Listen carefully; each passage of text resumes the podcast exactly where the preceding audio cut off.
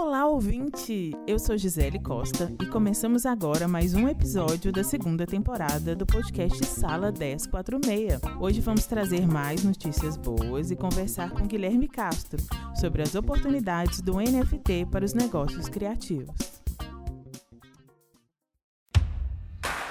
Sala 1046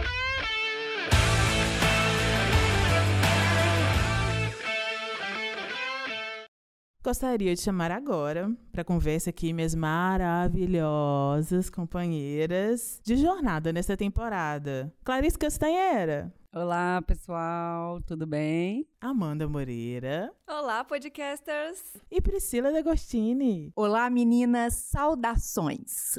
Estamos aqui mais uma vez nesse lugar incrível que é o estúdio do Sessão 1046, aqui no Sesc Palladium. Uma frente que vem agregar ainda mais diversidade ao espaço, com foco na economia cultural e criativa. Temos formações criativas, coworking, estúdio e este podcast delícia que vocês estão ouvindo agora. Curtiu a notícia boa? Então continuemos nessa energia, porque é de notícia boa que a gente gosta e precisa nesse momento. Bom, gente, olha essa. Tem um experimento em São Paulo que sugere a redução do estresse em crianças com leitura de histórias. Maravilhoso. Maravilhoso. Os pesquisadores eles afirmam que os efeitos da narrativa, que eram até então irrelevantes, agora são importantes. Foram selecionadas 81 crianças com idade entre 2 e 7 anos internadas em UTI devido a problemas respiratórios como asma, bronquite, pneumonia, para participar desse estudo. E os pesquisadores eles acreditam que a alteração dos níveis de hormônios dessas crianças ajudou a reduzir as emoções negativas das crianças referentes ao ambiente hospitalar e a percepção da dor. Gente, bora contar histórias.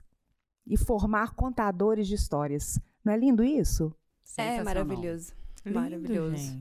Gente, eu fico pensando nesse, nesse poder da narrativa, né? É, entender que todo lugar é lugar de contar e ouvir histórias, né? O impacto disso para uma criança é, em situação hospitalar, eu fico pensando é, o poder da arte mesmo, né? A arte, a educação, a imaginação, a ideia da, de trazer esperança, né? É, é sorriso, ludicidade, enfim, eu acho que a contação de histórias em si, ela já provoca uma mudança na paisagem de quem escuta, de quem vive, né? Essa contação. Então imagina isso, gente, que experimento maravilhoso, doido para saber o resultado disso, que isso se espalhe por outras cidades, por outros locais. Porque é bonito demais. É, e quando a gente percebe a ciência trabalhando em prol desses, né, esses estudos que mostram isso, a gente percebe cada vez mais a importância e eu ressalto de formar contadores de histórias também, porque a gente pode contar e também a gente precisa de ouvir histórias cada vez mais. De estimular a imaginação para contar essas histórias, né? Você poder inventar um mundo novo, né? O seu próprio mundo. Muito interessante.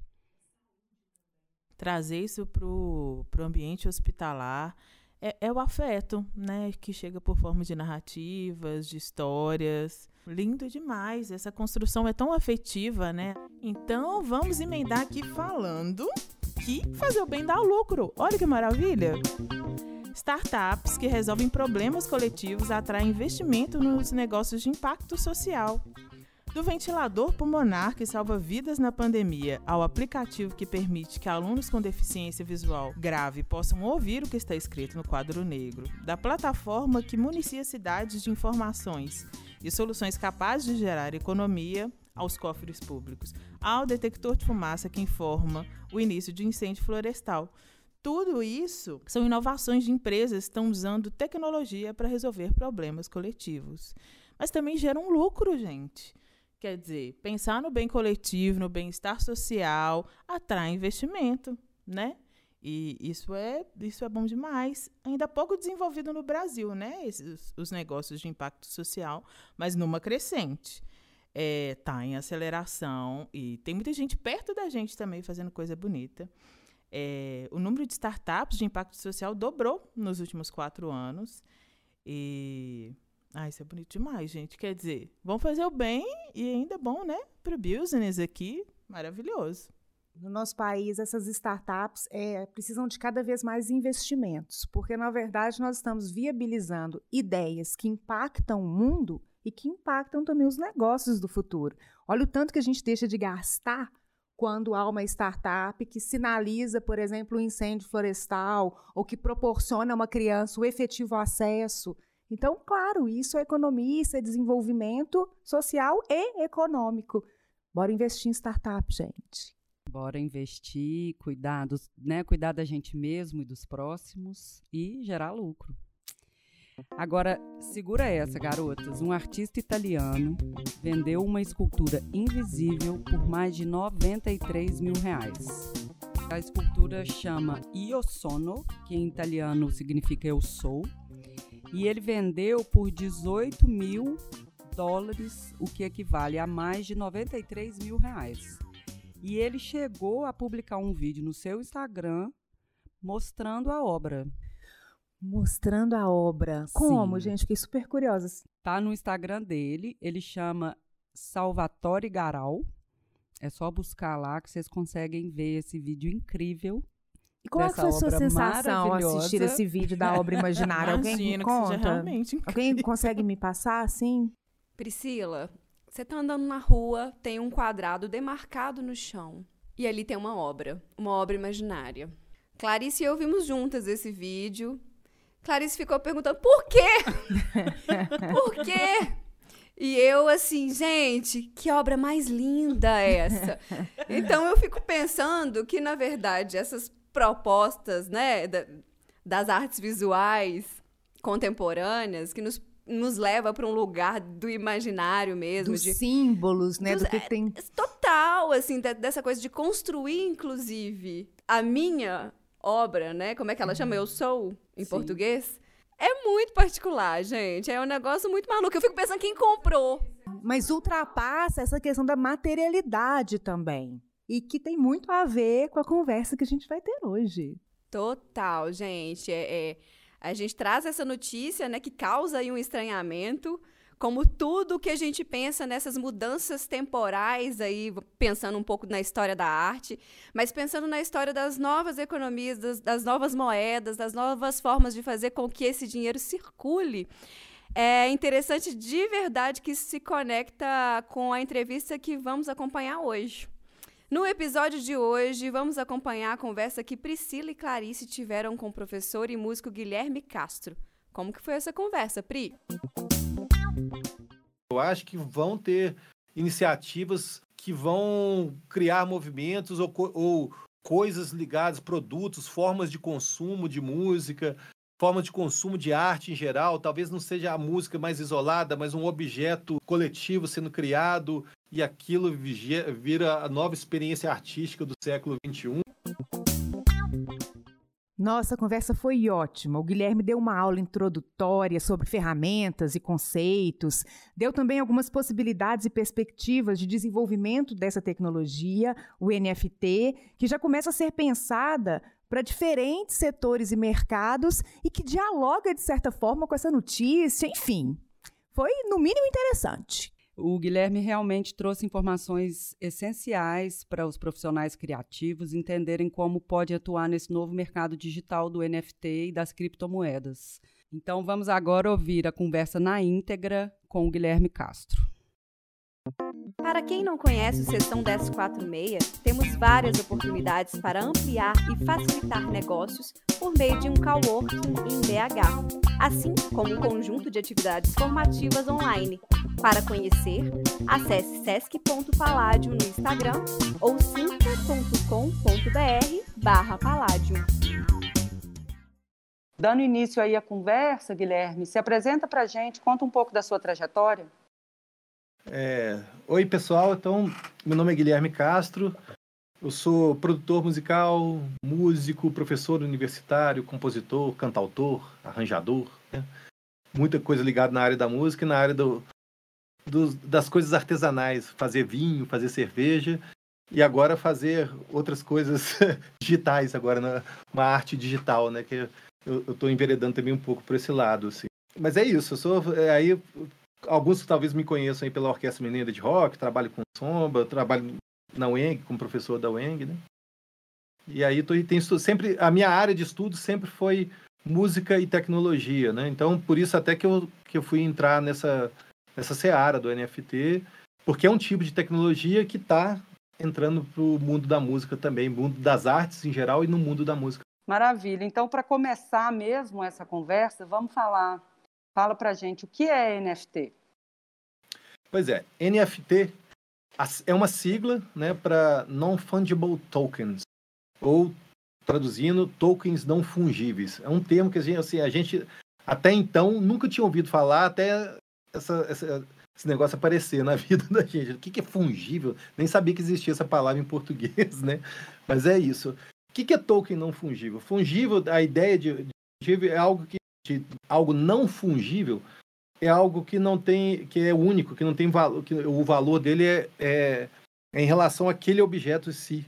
Aquele objeto é único e não tem outra, outro igual comparado que você possa trocar ele, é, que você pode comparar o valor. Então, só dando um exemplo, dinheiro é uma coisa fungível. Uma nota de um real, que não existe mais, mas uma nota de um real, vale uma nota de um real. Não é aquela nota de um real vale muito mais, né? Todas as notas de um real valem um real. Então, isso é uma, uma, algo fungível. Uma nota é um bem fungível. Né? Se aquela nota torna-se uma coisa de colecionador, então aquela, só fizeram 10 no. Ou então a Mona Lisa, né, que é o exemplo clássico que todo mundo fala, usa para explicar isso, que é um quadro único, só existe ele no mundo, aquilo é um bem não fungível. É um bem que não tem algo que você, que você possa trocar daquele, daquele mesmo valor, a não ser pelo próprio. Nem, acho que nem dinheiro. Sei, aquilo, aquilo só existe aquilo no mundo e ponto, e acabou. Isso é a ideia de não fungível. Isso é uma coisa que já existe, que existe no mundo real. Perfeito. Então, pelo que você fala, além de único, é insubstituível. Seria isso? Exatamente, exatamente. É insubstituível é, é, uma, é uma coisa meio de meio um investimento naquela, naquela ânsia de coleção que nós, seres humanos, temos. A gente somos seres colecionadores, né? É, em maior grau, em menor grau, dependendo da cultura, mas somos. E a, então, tem algo não fungível, algum bem não fungível, é aquele bem que realmente não existe outro, outro possível, não é insubstituível. Se, se ele quebrar, quebrou, não existe mais, acabou. É isso, né? E essa ideia, que é uma ideia do mundo físico, né, como eu falei, a Mona Lisa é um quadro único, né? Ela era impossível de ser feita, de ser transferida para o mundo digital, porque o mundo digital, a base do mundo, do, do mundo digital é a reprodutibilidade. Já dizia Walter Benjamin, né? a obra de arte na era, na era da reprodutibilidade técnica. A base do digital a segurança que o digital te dá e a manipulação que o digital te dá é porque ele é altamente reproduzível. Um, um, um, ou seja, os bytes, os números, são, fungi são é, fungíveis, no final das contas, os dados ali, né? Como é que você. Uma coisa que pela natureza não fungível, como é que você transforma em fungível? E aí que entra essa tecnologia chamada blockchain, que é cadeia de blocos, a tradução mais, lidera, mais literal disso, ou corrente de blocos, é, que é uma tecnologia computacional, uma espécie de algoritmo, uma, uma coisa desse tipo, que transforma, que conseguiu transformar, é, dar uma aura de fungibilidade, de não fungibilidade para uma, uma, determinada aplicação. Você pode, pode ser ou pode não ser fungível. E aí, essa tecnologia de blockchain trabalha com um negócio que chama tokens, né? que são blocos, que são dados no final das contas, são, é uma espécie de. No final das contas, acaba, tentando explicar, já puxando para o NFT, é uma espécie, como se a, a, a, rede blockchain fosse uma espécie de cartório é, multi. É, é, como é que fala? Vou ver se eu acho o termo melhor aqui. Um cartório supranacional e descentralizado. É uma espécie disso, uma forma de registrar. É, é, registrar transações, é, ações, é, registrar alguma coisa de uma maneira que fique registrado mesmo, que, não, né, que seja impirateável, que seja incorrompível e que não esteja no controle de ninguém. Isso pode ser usado para coisas fungíveis, como dinheiro, mas pode ser usado para coisas não fungíveis. E aí, o que você tem no final das contas é um, um, é um token não fungível, que aí a gente chega no NFT, que é um número que te garante que aquele bem que você, ou aquele bem, ou aquela aquela coisa que você registrou, aquele, aquele artefato digital que você registrou, que pode ser uma música, pode ser é, um quadro, um, pode ser um quadro, pode ser coisas físicas, que, é, atreladas aquilo ali. É, pode ser figuras, filmes, fragmentos de filme, tweets, qualquer coisa do mundo digital, você assegura, é, você é, registra aquilo como algo único nessa rede blockchain e aquilo te garante, vira como se fosse um certificado de propriedade e de unicidade daquilo ali, é, que é intransferível. Aliás, não é que é intransferível, que é único. Você pode até transferir e vender. Produzível. É, é não sei bem se existe essa é, palavra. Não é reproduzível, mas... exatamente. Ele não é reproduzível. Sim. Aquele bloco é único. Assim, aquele NFT te fala que assim, ó, as coisas que estão vinculadas àquele NFT são únicas e é desse dono. Se você vender, você pode passar a propriedade e aquilo vai para outro dono, mas as coisas ficam vinculadas àquele NFT. É um número de registro que te garante que a, a, a originalidade e a, e a unicidade daquilo ali, né? Por isso que chama token não fungível. Perfeito. E tem uma questão ligada à segurança também é, do blockchain, que são códigos registrados em série num determinado momento, num determinado horário, e isso dá, faz com que aquilo não suma ou desapareça, é, garantindo uma segurança é, nessa transação. Seria isso? Isso, porque a, a, base disso tudo, como a gente está falando, tanto do NFT como do, do próprio Bitcoin, que é o, o, os, os dinheiros de criptomoedas que a gente fala, né? São tokens, são, são uma espécie de tokens. É, que, que a base disso, tá, que sustenta isso, é essa tecnologia que chama blockchain, que é uma tecnologia computacional, que eu, eu não vou entrar muito em, em, detalhe, até porque não sou da, da, área da computação, mas a grosso modo é isso, assim, é uma, é uma tecnologia que foi desenvolvida em 2000, depois de 2008, depois daquela grande crise do, dos Estados Unidos, aquela crise financeira das imobiliárias, que rolou um quebra-quebra e acabou espalhando como uma crise financeira, e aí uma, uma figura mítica aí que sob o pseudônimo de Satoshi Nakamoto criou é, um uso, deu uso, né? nem criou, parece que deu uso para a tecnologia blockchain para criar esse mundo das criptomoedas e esse negócio andou. E é uma tecnologia que é, ela trabalha com, com blocos de dados, a tradução literal de blockchain é isso, né? Uma cadeia, uma, uma corrente de dados, de blocos, com blocos de dados que registram, sei lá, transações, dados de tudo quanto é tipo de natureza, né?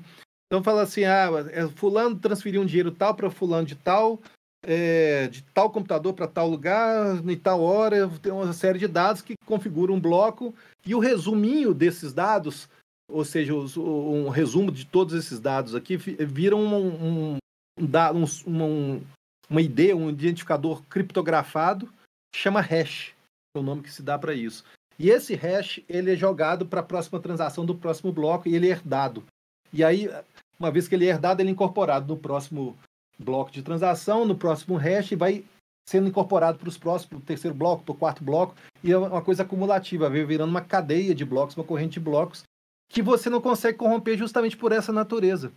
Né? Porque se você, depois de uma, da milionésimo bloco lá, você tentar puxar ah, vou, vou corromper aquele dado para falar que o cara não fez aquela transação, você vai dançar a cadeia inteira, porque essa cadeia, na verdade, ela está descentralizada. E essa, essa é a grande charada e a, a grande força dessa tecnologia, que ela, ela não está no meu computador, no seu computador, ela está espalhada em os computadores do mundo inteiro, dos mineradores, dos, dos nodes que eles falam, que são computadores que são pessoas que emprestam o computador para rodar essa rede, para cada vez mais deixar essa rede configurada e mais descentralizada. Quanto mais descentralizado, mais seguro, mais estável, mais fácil para todo mundo para a coisa acontecer. E, e aí isso foge controle de instâncias de tudo quanto é tipo, de controle de banco central, controle de. E aí por isso que isso gera tanto medo, gera tanta fake news e tanta desinformação, coisa meio desencontrada nessa história. É muito por causa disso. Pela segurança dela e pela liberdade que ela te propõe é, uma liberdade.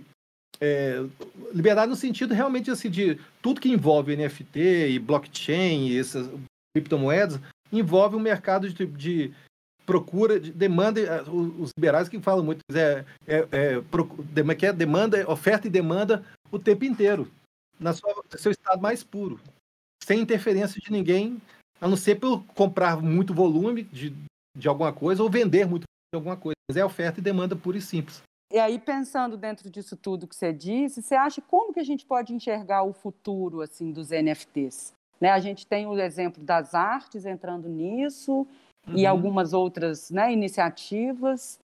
Como é, que você o, pensa isso? O maior potencial para o NFT que eu vejo, a gente ainda não, não a gente está descobrindo isso, o mundo das artes e o mundo da música ainda está descobrindo é, usos para o NFT. Na verdade, quando a, toda a tecnologia aqui é nova, é, ela passa por um primeiro momento de tentar entender como é que é, aquilo vai, ser, vai funcionar, até que alguém ou, um, ou uma, um grupo de pessoas consiga, consiga dar uso, um uso mais comum, que acaba ficando uma coisa mais mais é, massificada do, do, jeito de usar aquilo, né?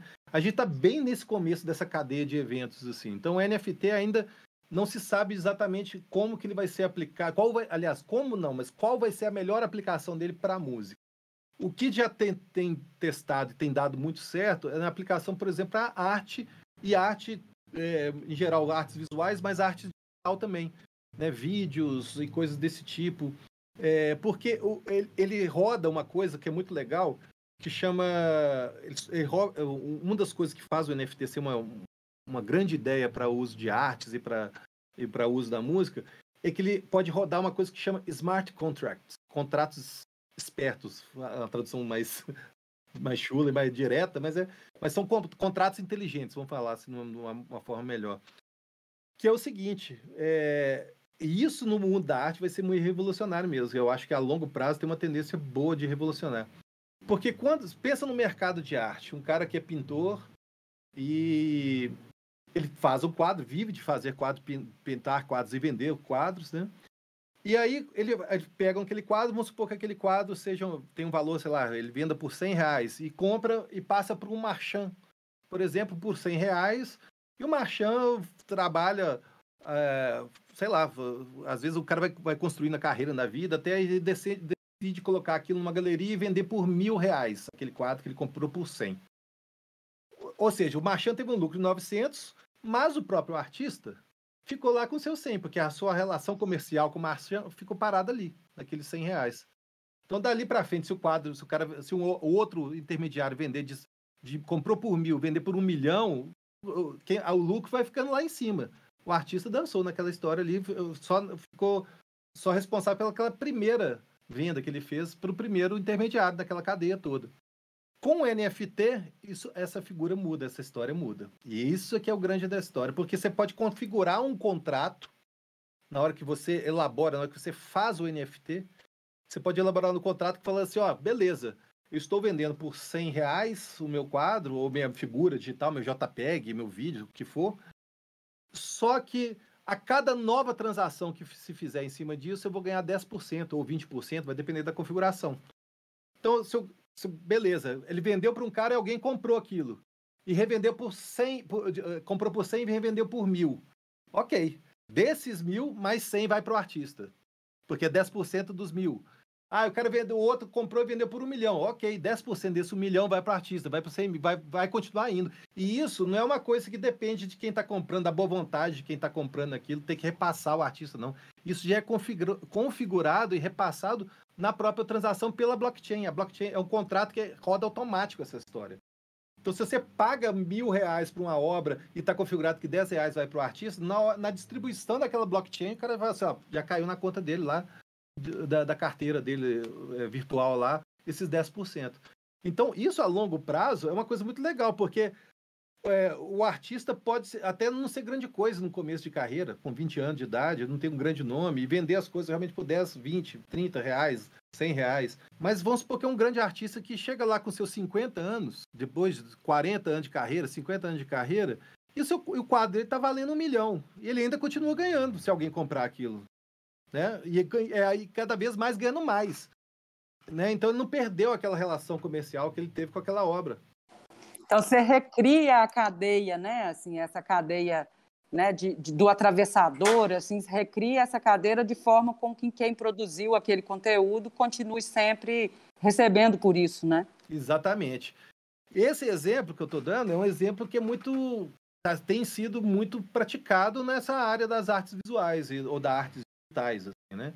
Para música ainda estão pensando, tem gente que está negociando os próprios direitos né, das músicas, ó, oh, tô, tô, colocando meus direitos, os direitos de um CD, de um álbum em NFT. Né? Então, aí repassa os direitos autorais, é, os, os direitos econômicos, a exploração dos direitos econômicos daqueles fonogramas de um determinado disco e, e bota aquilo para vender. Tem gente que cria uma tiragem específica, aí, porque a ideia do NFT é muito até agora tem sido muito amarrada a essa cultura que eu falei anteriormente, a cultura da, da coleção, né, dos colecionadores. Então é muito focado no público que vai colecionar, porque é a pergunta que se faz assim, bicho, por que, que eu vou pagar uh, X dólares ou X bitcoins ou X criptomoedas numa, numa imagem JPEG que todo mundo pode ter, pode estar no computador de todo mundo, né? Você vai Essa é a grande pergunta, né? Essa é a grande pergunta. E a, a resposta para isso é o seguinte: eu tenho um certificado que me assegura que esse aqui é o original. Eu sou o colecionador original. Eu tenho, eu tenho uma coisa é tipo assim, uma coisa é você ter a Mona Lisa, outra coisa é você ter várias fotos e imagens da, da Mona Lisa espalhada no, no, no, pela rede. O cara pode falar com um objeto digital, você, eu tenho a Mona Lisa, você tem a cópia, eu tenho a Mona Lisa. É uma, uma espécie de, de fortalecimento da cultura da coleção mesmo. E acho que é essa que, por enquanto, tem sido a base de utilização dos NFTs. Né? É fomentar essa cultura da coleção. Guilherme, é, você tinha abordado, né, estava abordando aí sobre as negociações, dos contratos criativos, é, e achei bem interessante essa sua abordagem, porque você já coloca um combinado prévio no qual o artista recebe alguma, algum percentual por essa transação e quem compra e fica responsável por essa comercialização também, claro, tem esse percentual. Então, é um, é um, é um contrato que é mais abrangente, é um contrato que a negociação é feita de acordo com cada situação em cada caso, é isso? Quem determina o preço é o dono dos direitos econômicos daquele NFT, na verdade, o dono do, F, do NFT, né? É, e aí, se para gerar esse NFT na, na hora da, da criação desse NFT for configurado um, um desses smart contracts, né, que é esses contratos inteligentes, é, aí a cada negociação que daí para frente que o que for o que for vier na história desse NFT, a história comercial desse desse NFT, há um repasse para a origem, para o artista, para o criador, na verdade, do, daquele NFT. Então, assim, nem sempre é, é, tem gente que trabalha com a lógica mais comercial mesmo, de compra e vendas de NFT, mas em, como a gente está pensando em geral em objetos que têm um apelo de colecionador, né, um apelo de algo colecionável, então, assim, realmente não, não acontece muitas transações, a, a, não ser que a pessoa compre aquilo igual na, mesma lógica do mercado de arte. Vou comprar para investir, igual tem muita gente que faz isso, né? De compra uma tela de um artista que ele está comprando ali por mil reais, mas ele acha e tem um feeling de que daqui a 10 anos aquele artista vai estar valendo um milhão. É, tem muita, esse mercado no mundo das artes, ele, ele existe, né? Bastante, já é um mercado bastante forte assim no mundo, no mundo das artes. Então, essa lógica ela é possível de ser transferida para o NFT. Não quer dizer que vai acontecer o tempo inteiro aquele comércio, aquele troca-troca de NFT, de, de coisas assim, não. Mas é que é, as pessoas podem colecionar uma coisa intencionando em vender lá para frente, acreditando naquele artista, acreditando naquela obra, que ela vai gerar valor, ela vai, vai ter um incremento de valor conforme for o passar do tempo, pela unicidade dela, pela originalidade, pela é, por ser única mesmo, né? Perfeito. E quando você fala de negociação, é, a gente fala daquela negociação, né, que, que é voltada principalmente para esses objetos colecionáveis, para colecionadores e tem um cunho emocional que a obra é isso certo? Mas é, também eu acho interessante e importante a gente abordar aqui a questão da democratização. Então, como que você considera assim? Você considera que há boas perspectivas de democratização do NFT, tanto para o artista é, quanto para o comprador, no sentido de acesso e preço, é, que vai para além dessas grandes coleções, desses grandes valores que tem esse cunho emocional.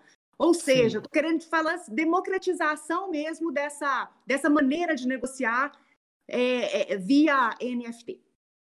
Ó, tem, eu acho que tem perspectiva boa para isso, mas que não é tão não, é tão a curto prazo, eu diria. Porque ainda é muito dispendioso de tempo, principalmente de tempo, para entender entender todo, todo esse, esse mundo novo que é. No final das contas é isso. Você tem que entender de blockchain, você tem que entender de criptomoeda, é, entender essas coisas elas estão ligadas, mas são como se fossem universos paralelos assim que, que de vez em quando uhum. conversam. Né? E aí você tem que estudar um tanto de coisa para fazer. Eu fui entender algumas essas coisas de blockchain, de criptomoedas, como é que faz a negociação com criptomoedas, carteiras, cold wallet, eh, hot wallet, essas coisas, os termos, hash, não sei o que, esses termos que envolvem esse mundo cripto, né? É, foi por causa do NFT, porque eu queria entender como é que, como é que eu geraria, negociaria, como é que eu poderia transpor minha arte, o que eu faço, as minhas coisas para esse universo e ter, ver como é que for, e ver como é que eu daria com isso. E é gozado, porque até hoje eu, eu, por exemplo, ainda não criei um NFT meu ainda, pra você ter uma ideia. Eu entrei nisso até algum tempo para tentar entender, tô trafegando no, no mundo cripto para tentar entender um pouco como é que funciona a parte operacional disso mesmo, né? De ah, transferir moeda para lá, transferir moeda para cá, como é que eu compro, é, como é, entender um pouco isso que a princípio não é tão complicado, mas eu acho que para um usuário pensando nessa lógica mais de democratização, ainda vai ser um pouco complicado, né? A curto prazo, eu acho que, que ainda demora, mas, mas tem uma perspectiva boa, porque toda tecnologia ela começa assim mesmo, eu, eu posso falar isso muito tranquilamente. Assim, eu, eu lembro, eu sou da época que, quando você fala que é da época, você está denunciando a idade, né? Eu sou, eu sou da época que eu programava página na internet, fiz a, a primeira página da, da minha banda, em 98, no, em HTML, eu, eu tinha que pegar uns programas de HTML para clicar naquilo e, e ver o que, que ele fazia, abria e eu ia comparando para tentar entender como é que funcionava o HTML, bem na fuçação assim mesmo, para escrever linhas de código, aquele negócio altamente complicado. Aí fui fazer uma matéria sobre algoritmo para isso. Coisa que hoje você abre um WordPress da vida, uma coisa desse, você monta o site só com figurinha e pronto, e tá tudo fácil. Ou seja, naquela época de 98 para cá, assim, mudou completamente o jeito que você colocaria uma página na internet. Uma simples tarefa de botar um site, de construir seu site. Né? Então, eu acho que esse movimento ainda vai acontecer para o NFT e para essas tecnologias, sabe? Perfeito. E não é, não é por acaso que você já está se preparando para isso hoje, certo? Isso como uma é. oportunidade que vem logo mais e quando vier você já sabe como operacionalizar, né, os riscos, os avanços. E em cima disso também, eu tenho uma curiosidade, porque esse universo de criptomoedas, como você falou, é muito novo e é um sistema que é ao mesmo tempo descentralizado e interdependente. Essa interdependência que garante a segurança, né? Você falou lá atrás por causa da série, dos códigos em séries e por aí vai. Mas nessa negociação toda, é, a gente vê, né, é, é, acompanha as matérias e notícias. Fulano vendeu tal quadro tal arte digital por X, que vale tantos dólares ou reais. É, nessa, nesse universo, a negociação ela é, feita, ela é feita exclusivamente em criptomoedas ou, em algum caso, o artista pode receber em moedas tradicionais. É, eu digo isso porque há um certo risco nisso tudo, né? Porque as criptomoedas são relativamente novas. Por exemplo, o que, que se pode comprar com criptomoedas hoje? Então, é, é, um pouco restrita. Então, assim, se o artista ganha em criptomoedas, como utilizar isso e como você você percebe alguns exemplos de pessoas, por exemplo, que estão comprando a primeira parcela de algum imóvel com esse valor ganho. Então, queria que você, se possível, desse uma clareada aí nessa, nesse ponto. Tá. É, o, o, até onde eu sei, o universo da criptomoeda é, ela é uma forma de viabilizar projetos, sobretudo por projetos de ligados a essa área de startup e, e coisas ligadas a indústrias criativas e tecnológicas, né? Então, as criptomoedas, elas refletem, em geral, elas são é, elas se valem de, da criação de uma criptomoeda para oferecer para estar tá vinculada a algum serviço oferecido por algum site de certa forma, né? Porque aí que está a, a, a, viagem, assim, você, na hora que você é, faz uma, oferece algum serviço, no, no, na internet, seja na internet, alguma startup, alguma coisa assim. Eu sou uma galeria de arte e vou oferecer artes e NFTs para serem vendidas no meu, no meu, no meu, meu site aqui, que é um site de galeria de artes, como por exemplo a Haribo, né, os OpenSea, que são dois que funcionam, que trabalham dessa maneira. Eles, eles podem adotar tanto uma criptomoeda que já existe, né, como o Ethereum, a maioria deles trabalha com essa, o Ethereum, que é uma diferente do Bitcoin, né? A Bitcoin é mais famosa, mas tem a Ethereum, que é uma outra criptomoeda, Ether, na verdade, né? Que é outra criptomoeda, tem vários. Mas, tem, mas pode ser adotado outras e próprio, é, alguns desses sites criam própria, a própria criptomoeda. A própria Herbal tem, tem a sua criptomoeda, assim, né? Na verdade, o mercado, então, né, para esse tipo de negociação, ele é restrito às criptomoedas é, e o artista ganha em moedas tradicionais quando ele vende o, a, a, criptomoeda que, que, que foi o valor da sua obra. Isso, aí o, o, que acontece é que tem, para entrar nesse mundo cripto, para ter algum tipo de negociação com criptomoedas, e por isso que uma coisa está ligada à outra, uhum. você tem uhum. que entrar numa uma espécie de casa de câmbio. Aliás, chama exchange, né? Que é o nome disso. É uma casa de Sim. câmbio mesmo, só que são casas de câmbios virtuais. Tem várias, é, mercado cripto, mercado Bitcoin, uma coisa assim, tem um Binance, tem um, um, vários desses exchanges que eles chamam. Ali você compra as moedas disponíveis é, para aquilo ali e transfere para sua carteira, uma espécie de carteira digital mesmo. Né? Um, que, que, ou você pode ser um dispositivo tipo pendrive, ou pode ser um programa instalado no seu celular. Aí vai depender do tipo. Né? Aí você compra essas moedas e aí nesses sites você negocia, você cria o seu NFT para botar para vender é, e recebe por, por, vendas dos seus NFTs por via dessas moedas que você vai transferir para sua carteira. E se você quiser tirar aquilo para, poxa, eu preciso de real, eu preciso de tirar um real aqui para pagar minha, sei lá, minha padaria aqui. Aí você vai ter que tirar do, do, dessa exchange e fazer uma via inversa. Então é mais ou menos aquela. Como se a gente fosse viajar para o exterior. A gente vai ter que comprar dólar, comprar euro para ir para não sei aonde. E aí lá a gente compra, faz isso, mas aí na hora que você volta, sobra uma coisa, você tem que voltar. Pra, ah, voltei com 100 dólares. Eu quero usar, vou transformar isso em real, porque eu vou, voltar aqui para o Brasil. Mas a lógica é mais ou menos essa, por enquanto. A não ser que isso vire uma coisa corrente, assim, ó, ó, eu tenho minha carteira de bitcoins, ah, você aceita pagamento em bitcoin? Então tá, eu já pago direto em bitcoin e a coisa fique, se dê dentro desse mundo do bitcoin, dessa, da blockchain do bitcoin. Né? Se você quiser ainda usar isso aqui no Brasil, vai demorar isso ainda um pouco a ser, a, a, a ser utilizado como, como valor de troca mesmo, né? É isso que eu estou querendo falar aqui. Se você, você utilizar ainda no, no mundo real, você ainda tem que fazer essa exchange para trocar para o real. Ok. E Clarice, a gente estava conversando mais cedo e você havia mencionado os exemplos no Brasil que, por mais que ainda estejam um pouco invisíveis, há algumas oportunidades de aquisições via criptomoedas, dizendo que em vários estabelecimentos já ah, sim, faziam sim. trocas que, por mais que sejam ainda invisíveis para a maioria das pessoas, isso já, já é um movimento no Brasil. Mas sim, Priscila, é, algumas iniciativas no sul do país já aceitam bitcoins como, como moeda para compra, né? Assim, algumas com símbolo na porta, inclusive, já ali como você tem ali o símbolo do cartão de crédito com o símbolo do, do bitcoins. E aí, como o Guilherme falou, isso vai da cotação do dia, né, do bitcoin. Isso. Lá no sul está acontecendo muito isso, sabe? Iniciativa. Eu acompanho muito dos meninos que tem um perfil que chama Use Cripto, que é muito, são muito legais para esclarecer essas coisas, assim. Tem canal no YouTube, tem perfil no Instagram.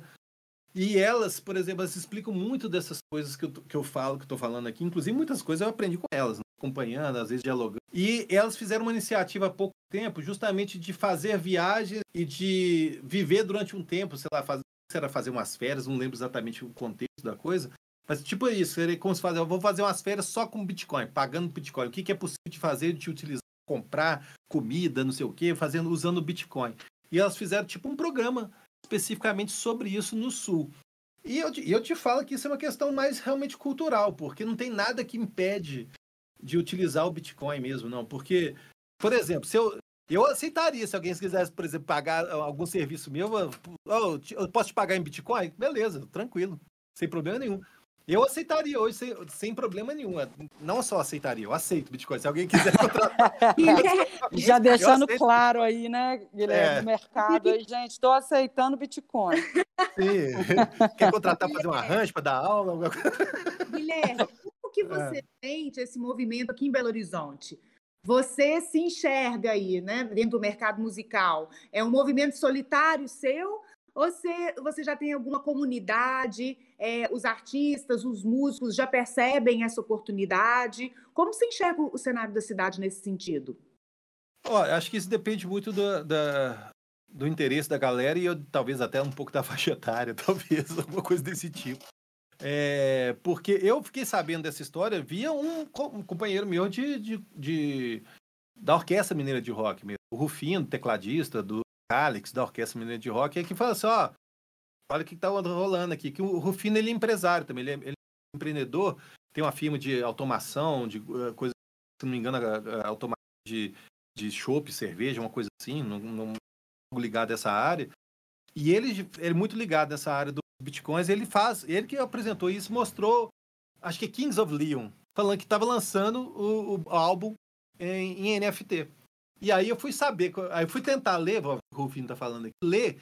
Aí primeiro, o primeiro choque que dá pra gente, tipo assim, ah, você vai ler, tentar entender o que, que é NFT. Aí você vai caçar na internet informação disso, é a coisa mais gozada do mundo, porque assim, ah, NFT é um token não fungível do blockchain do blockchain. Parecendo que você tá falando assim, que tanto de, de termos que você nunca ouviu na vida. Pois é, aí, aí, você toma aquele susto, fala assim, ó, oh, bicho, não tem nenhuma publicação decente que fala em português desse trem, Explica esse negócio em português, que putz grilo. E eu fui, aí fui batalhando, sou insistente, eu falei assim, não, bicho, eu tenho que saber o que, que é isso, né? aí, eu, aí fui vendo, acompanhando perfis, é, canais no, no YouTube, no, é, tentando entender, acompanhando é, aí eu fui entender o que, que era, por que, que tem essas nomenclaturas. Eu só não entendi por que não se traduziu isso para ficar mais fácil de entender, mas beleza. Porque, como eu falei, para você entender o, o, uso disso para o NFT, o NFT especificamente para música, é, você tem que entender como é que funciona a transação financeira no mundo das moedas. Então você tem que entender um básico de moedas, de negociação utilizando criptomoeda, entender esse negócio de exchange, entender como é que faz carteira, cold wallet, hot wallet, coisas todas. Entender o que, que é isso, por que, que é mais seguro um, para que, que é mais seguro o outro. E aí, aproveitando esse gancho, Guilherme, desculpa te interromper aí, mas só porque foi o gancho perfeito, assim. A gente só é, compra NFT com criptomoedas. Com criptomoedas.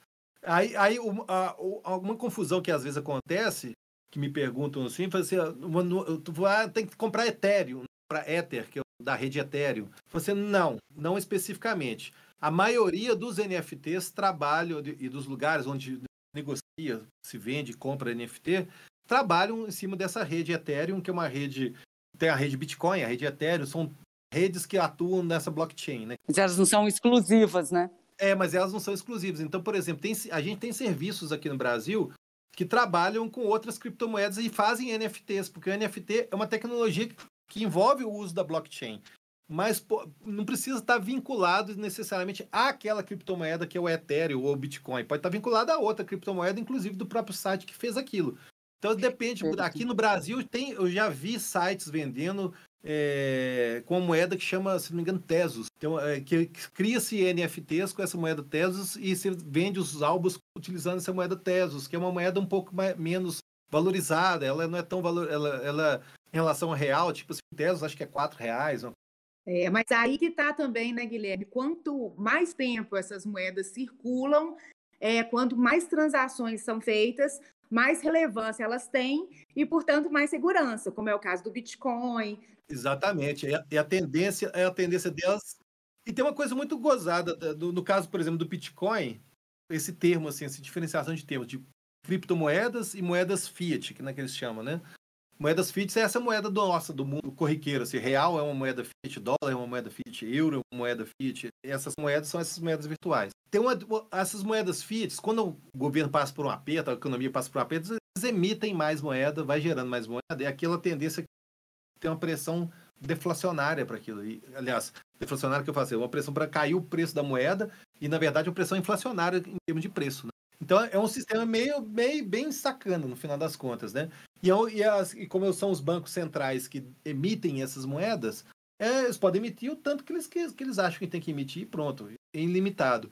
O Bitcoin e as moedas cripto, elas são, elas já, na sua concepção, elas já têm um número limitado. O Bitcoin vai, vai ter um número, sei lá, 22 trilhões sei o que, de Bitcoins que vão ser minerados e não tem jeito de minerar mais, já está implementado na cadeia, no código do Bitcoin, na, da, da blockchain. Não tem gente que tem mais Bitcoins além disso. Então a tendência é que quanto mais vai se utilizando o Bitcoin, quanto mais ele vai ser adotado, mais ele vai crescer o preço dele. E isso vai acontecendo com as outras criptos também. Isso seria pela escassez que, da moeda, né?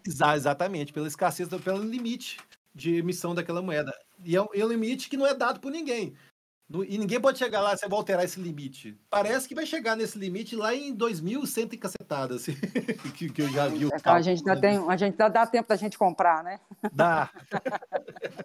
Ô, Guilherme, é, você pensa que haverá ou já, já se inicia um movimento artístico em alguns setores ou em vários setores que vai ser, que vai nascer do NFT?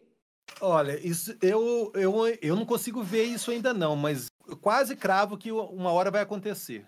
Porque é aquilo, é aquilo que eu falei, assim, a gente, como está muito no começo, a gente ainda nem vislumbrou todas as possibilidades de uso para o NFT as, todas as possibilidades de configuração dos smart contracts, né? É, então a gente ainda está no começo, ainda e os músicos ainda não se tocaram ainda, não, não essa polarização, até por uma própria, como eu falei, uma própria dificuldade de entendimento é, de uma popularização dessa cultura do, do criptomoedas, desse mundo cripto, né? Então ainda vai, vai demorar um tempo. Mas, como tudo que eu tive de experiência até hoje lidando com tecnologia, vai chegar esse momento. Eu acho que vão ter iniciativas que vão criar movimentos ou, ou coisas ligadas, produtos, formas de consumo de música, formas de consumo de arte em geral. Talvez não seja a música mais isolada, mas um objeto coletivo sendo criado e aquilo vira a nova experiência artística do século XXI. E qualquer um pode criar um NFT, Guilherme? Assim, qualquer pessoa pode entrar e pegar uma foto aqui do, do meu, da minha galeria do celular, que eu achar que ela é interessante, e eu crio um, um NFT. Sim, você pode fazer isso, qualquer um pode criar essa história. Aí, tem algumas questões que aí que, que eu acho que vai passar muito por aí os tensionamentos que vão acontecer, porque a gente tem uma legislação vigente em cada país e acordos entre legislações com direitos autorais. Né? Então aí é, vai ter um tensionamento, no, o NFT acho que vai chegar a, a, a, proporcionar esse tensionamento. Porque, por exemplo, o que, que, me impede de pegar um quadro que eu tenho? Vamos supor, eu sou um colecionador e eu tenho um quadro da, da Miyotaki aqui. Eu vou tirar uma foto dele, daquele quadro, que é meu, que tá lá, eu comprei, beleza, mas eu vou falar que agora esse, esse, vou vender esse NFT, falando que é meu, né? Que eu fiz, eu pintei aquele quadro. Na verdade, aquele, aquele NFT é, minha, é de minha autoria, alguma coisa desse tipo. Tem um, tem um, sabe, tem um tensionamento nisso aí que, que vai ocorrer, que eu não sei como é que vai lidar, como é que vão ser as coisas, assim, né? Porque vai ter que. Ou uma hora vai chegar alguma atualização da lei de, das, das leis de direitos autorais para lidar com os, os NFTs e com o mundo cripto, ou porque qualquer um pode se declarar autor a partir do momento que aquilo está registrado na blockchain. Que é o que o NFT é isso, é um registro na blockchain de que aquilo é, originalmente foi criado por mim. Moralmente, o cara pode até vender, exercer direitos econômicos sobre aquilo, mas ele não pode falar que é dele, que é ele que pintou aquilo ou que ele compôs aquela música. Como provar, né? Vamos supor nesse caso, que quem registrou é, não é o autor. Exatamente. Então, eu acho que vai ter algum tensionamento nessa, nessa seara. Mas aí vem também uma questão referente à relevância do artista, ao portfólio, e isso tem também um valor, tanto no momento do registro, quanto no valor futuro dessa obra. Sim, não, isso, isso aí é com certeza. Uma das coisas que eu não criei o NFT ainda, para mim, além disso, tem uma questão do custo também paga-se para criar o NFT, né? É essa taxa do gás que chama, que eles chamam isso, né? Para configurar, para gerar esse número incorruptível e único, né? Isso aí, pra, isso aí tem um custo de que está por volta, a última vez que eu olhei, estava por volta de uns 100 a 150, não sei se era reais ou dólares, uma Acho que uma coisa por. Ou seja, tem algum custo. Então tem um custo para criar isso. Mas além disso, tem essa questão que você falou, porque se você está investindo em algo que por enquanto ainda está nessa, nessa seara da, do colecionável, de algo que tem algum valor como para um colecionador, e você ainda não tem essa relevância, é, ou você pode investir isso como um, fazer isso como um investimento de carreira e falar assim, acreditar em tanto, assim, a minha carreira vai ser isso, e daqui a 10 anos isso aqui vai estar valendo muito. Vou colocar para vender e pronto. E a gente nunca sabe o que vai dar certo do trabalho de um artista, né? Seja música, seja artista visual, vídeo. A gente nunca sabe exatamente o que faz um artista dar certo e o que dá errado. Por mais que se tente, se fale, se arrote, tem a fórmula do sucesso. Não tem, não existe. A gente nunca sabe o que vai dar certo. Mas aí, se um artista desse faz esse investimento, você imagina, o cara vai lá, tá lá durante dois anos, faz todas as obras que ele faz, ele faz é, um NFTzinho daquela obra, faz outro NFTzinho aqui, grava, vai, vende lá por 10 dólares, 20 dólares, fica tudo por 20 dólares. Aí tem lá depois de dois anos, tem 10 obras a, 10 dólares cada. Aquilo. Mas uma delas, aí o cara vai para ser convidado para participar de um programa de alguma coisa, o cara estoura e ganha o Big Brother da vida, sabe? E aí, pô, então o cara vira, ou, ou por algum motivo que sabe-se lá o quê, vira o bambambam bam, bam da, da bonitão da balachita da hora, coisa, aquela coisa da hora ali. Eu adorei o seu NFTzinho, um NFTzinho ali, um NFTzinho é, aqui. Exatamente. E aí, esse cara estoura. E aí, tudo aquilo que, que valia 10 dólares começa a valer 100, entendeu? Então, de NFTzinho em NFTzinho, uma carreira ou um repertório pode ser experimentado. Sim. Então, talvez no presente, pensando agora, olhando para o futuro, talvez seja o momento de estudar possibilidades, é, de mapear aí, de, de, de começar a construir aí é, essas obras, eu digo para os artistas pensando nesse mercado, né? É, e aí, pensando em oportunidades, queria te fazer uma pergunta indiscreta Sim. aqui, que é a seguinte, porque enquanto vocês estudam por aí, a gente também busca estudar por aqui. Né? Uhum. Então, exemplo, por exemplo, um centro cultural.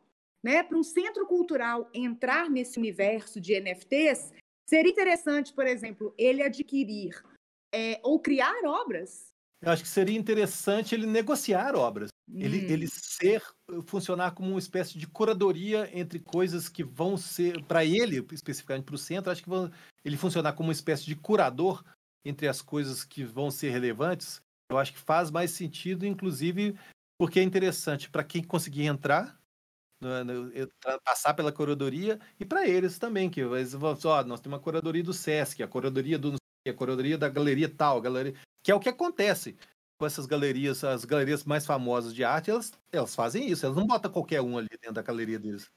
Olhando por um, pensando assim, numa maneira mais disruptiva, vamos pensar que, que não necessariamente um centro cultural, mas às vezes você tem um contrato com um determinado artista que faz um show é, em uma casa de espetáculo e dentro do contrato tem um fragmento desse show que é único uhum. é, que pode ser disponibilizado via NFT e que a gente pode pensar numa porcentagem tanto para o espaço quanto para o artista, porque houve uma troca preliminar e que isso culmina, por exemplo, no show ou na própria negociação desse show, por exemplo. Entende? Assim, olha que interessante isso, não é mesmo? É, perfeito. É, isso é uma, as possibilidades são infinitas, sabe, para isso. Isso é que eu acho legal. Porque a, a, a coisa pode continuar, pode ficar justa para o artista também, sabe? Pela primeira vez, o NFT. E é isso que eu acho tão disruptivo que, é, que o pessoal da área artística ainda não entendeu, apesar da dificuldade que é, é entender NFT. Porque ela, pela primeira vez, tem, a gente tem uma tecnologia que consegue olhar para o artista e, e, e ter uma manutenção desse olhar para o artista, olhar para o artista né? Às vezes até tinha boa vontade, mas não tinha instrumentos para materializar isso. Agora tem. Você pensar assim, pô, o Sesc é, colocou um, um, um, vídeo de um show que eu fiz lá para vender e eu tô ganhando 10% daquilo, o Sesc também tá ganhando um retorno de 20% daquilo, fez não sei quantos NFTs daquilo ali, 10 NFTs. E aí, lá depois de 50 anos, aquele trem tá valendo muito, porque é uma série especial que o Sesc fez, e aquilo tá valendo muito, já vendeu para todo mundo, tá, tá rodando em outras galerias, e eu ainda tô ganhando em cima daquilo. E o Sesc ainda tá ganhando em cima daquilo, eu, o artista, vou estarei ganhando em cima daquilo. E, né? Então, assim, é, é a possibilidade de isso ficar virar uma bola de neve boa né, no bom sentido, um ciclo virtuoso, é muito grande. Né? É, assim, é, a gente tem que saber explorar, saber é, entender essas, essas possibilidades, entender o, a, de uma outra maneira a história da, da, negociação e do valor da arte, né? É, vai, vai mudar um pouco, vai mudar um pouco isso na hora que isso fatalmente chegar num ponto, como eu falei, mais massificado, mais fácil de operacionalizar, as coisas funcionarem de uma maneira mais fácil, porque ainda não é tão fácil assim. Mas é possível você lucrar muito. Aquele caso ficou, ficou muito emblemático, que saiu até na reportagem do Fantástico lá atrás. É, foi um artista que ninguém conhecia ele, mas que ao longo de, se não me engano, de quatro ou cinco anos, o cara ficou postando uma obra, um, uma obra digital, um JPEG, todo dia. Todo dia o cara fazia, era um artista digital, ficava fazendo, é, postando todo dia durante não sei quanto tempo, acho que é quatro ou cinco anos, uma coisa assim, foi mais de mil JPEGs. No final daquilo, o cara resolveu fazer um leilão com todos aqui. Fazer, ele criou um quadro com todos os JPEGs que ele criou no cinco anos diariamente. É um artista é, que era até então desconhecido e caiu no, numa grande galeria de arte vendendo isso como NFT. O cara ganhou 70 e tantos milhões daquilo ali. Né? Com um artista desconhecido. Só que o cara teve a manha de articular toda uma história por trás daquilo que caiu nos lugares certos, teve a curadoria certa para colocar aquilo no lugar certo. E é, uma, e é uma obra realmente única, porque rara, você não vai conseguir fazer uma obra daquele tipo de ficar cinco anos postando todo dia e depois recolher aqui. Né? É uma obra de uma vida. Ô, Guilherme, a gente está falando muito aí, a gente falou muito da música e falou das artes visuais também, mas você vê sentido de outras áreas da economia criativa, como a moda, a arquitetura, é, entrarem nessa, nessa do NFT também? Nossa, total. Qualquer coisa que. Porque a gente, na verdade, a gente fala muito nessa segmentação de artes visuais, música e coisas do tipo, mas na verdade o que a gente tá falando, tem que pensar aqui é em termos de cultura digital, cultura do mundo pós-era digital times de futebol estão começão a explorar isso. O, o cara do Twitter, o cara, o, o cara inventou o Twitter, vendeu, leiloou o primeiro Twitter dele, o primeiro tweet dele. Ele leiloou um, um print screen de uma tela, no final das contas é isso. Mas foi ele, ele, ele, ele criou aquilo, criou o NFT daquilo, e aquilo faz parte da cultura digital. Poxa, eu tenho o primeiro tweet do mundo. É, então, assim, tudo que faz parte desse universo, que pode ser colocado como cultura digital, é, é passível de se tornar algo colecionável e de as pessoas inferirem ou reconhecerem. Acho que a história vem, vai para esse lado. Bom, Guilherme, agradecemos imensamente a sua participação aqui no nosso podcast. Agradecemos a generosidade para trocas. Ficamos muito felizes aqui com o assunto, super instigante. E o que fica mesmo para a gente é que trata-se de uma tecnologia do futuro que começa agora. E talvez quem esteja pensando nisso agora pode sair na frente daqui a pouco. Seria isso? Assim, eu diria para não ter medo, porque vai veio para ficar, vai chegar, pode ter alguma mudança no meio do caminho aí para frente, com porque a tecnologia não para, de, daqui a pouco chega computador quântico desse tipo, né? É, que pode trazer outras questões, mas é, é uma coisa que veio para ficar. Eu acho que vai mudar muito a forma como a gente vai atribuir, dar valor, consumir pagar por, em geral, não é só cultura não. Eu, ah, talvez eu arriscaria assim, é sempre sempre um chute, né? Mas eu arriscaria aí uns 10, 15 anos no máximo para isso estar tá um pouco mais popularizado, um pouco mais próximo do dia a dia da gente e cada vez mais próximo desse dia a dia. Pode ter algum atraso nisso, pode ter pouquinho mais, um pouquinho menos. Mas pensar que o Bitcoin e toda essa, essa história não existia até 2011. Guilherme, brigadão pela sua presença. A gente está aguardando você criar seu NFT aí para a gente comprar e daqui desses 15 anos aí comercializar todos nós aí junto com o Sesc. Sim, certo? eu tô, eu tô, eu tô até... avisar. É, pois é, eu tô, eu tô escolhendo o que, que vai ser meu colecionável, o que, que poderia, das coisas que eu já fiz, o que, que poderia se tornar colecionável, ou mais colecionável, algo do tipo. Mas em breve vai, vai rolar isso. Eu tô tentando entender mais, um pouquinho mais, para ver como é que funciona e, ver, e achar o. entrar com uma coisa mais relevante. Né? Bacana. Deixa a gente informado disso então. Tá bom. então, um grande abraço para você. Obrigadão, um grande abraço, abraço a todos. Abraço, Gui. Bom ter você com a gente. Quer continuar sua pesquisa, sua investigação sobre NFT e essas novas possibilidades de um novo mercado? O professor Guilherme Castro estará conosco no dia 24 de agosto para um workshop online sobre NFT Um Novo Mercado. Garanta já seu ingresso no Simpla. Acompanhe essa temporada do Sala 1046. Toda semana, um episódio novo. Conheça o Sessão 1046 em www.sessão1046.sescmg.com.br. Nos trabalhos técnicos desse episódio, Israel Levi, Wellington Assis e Renato Cordeiro. Direção e roteiro, Diogo Horta.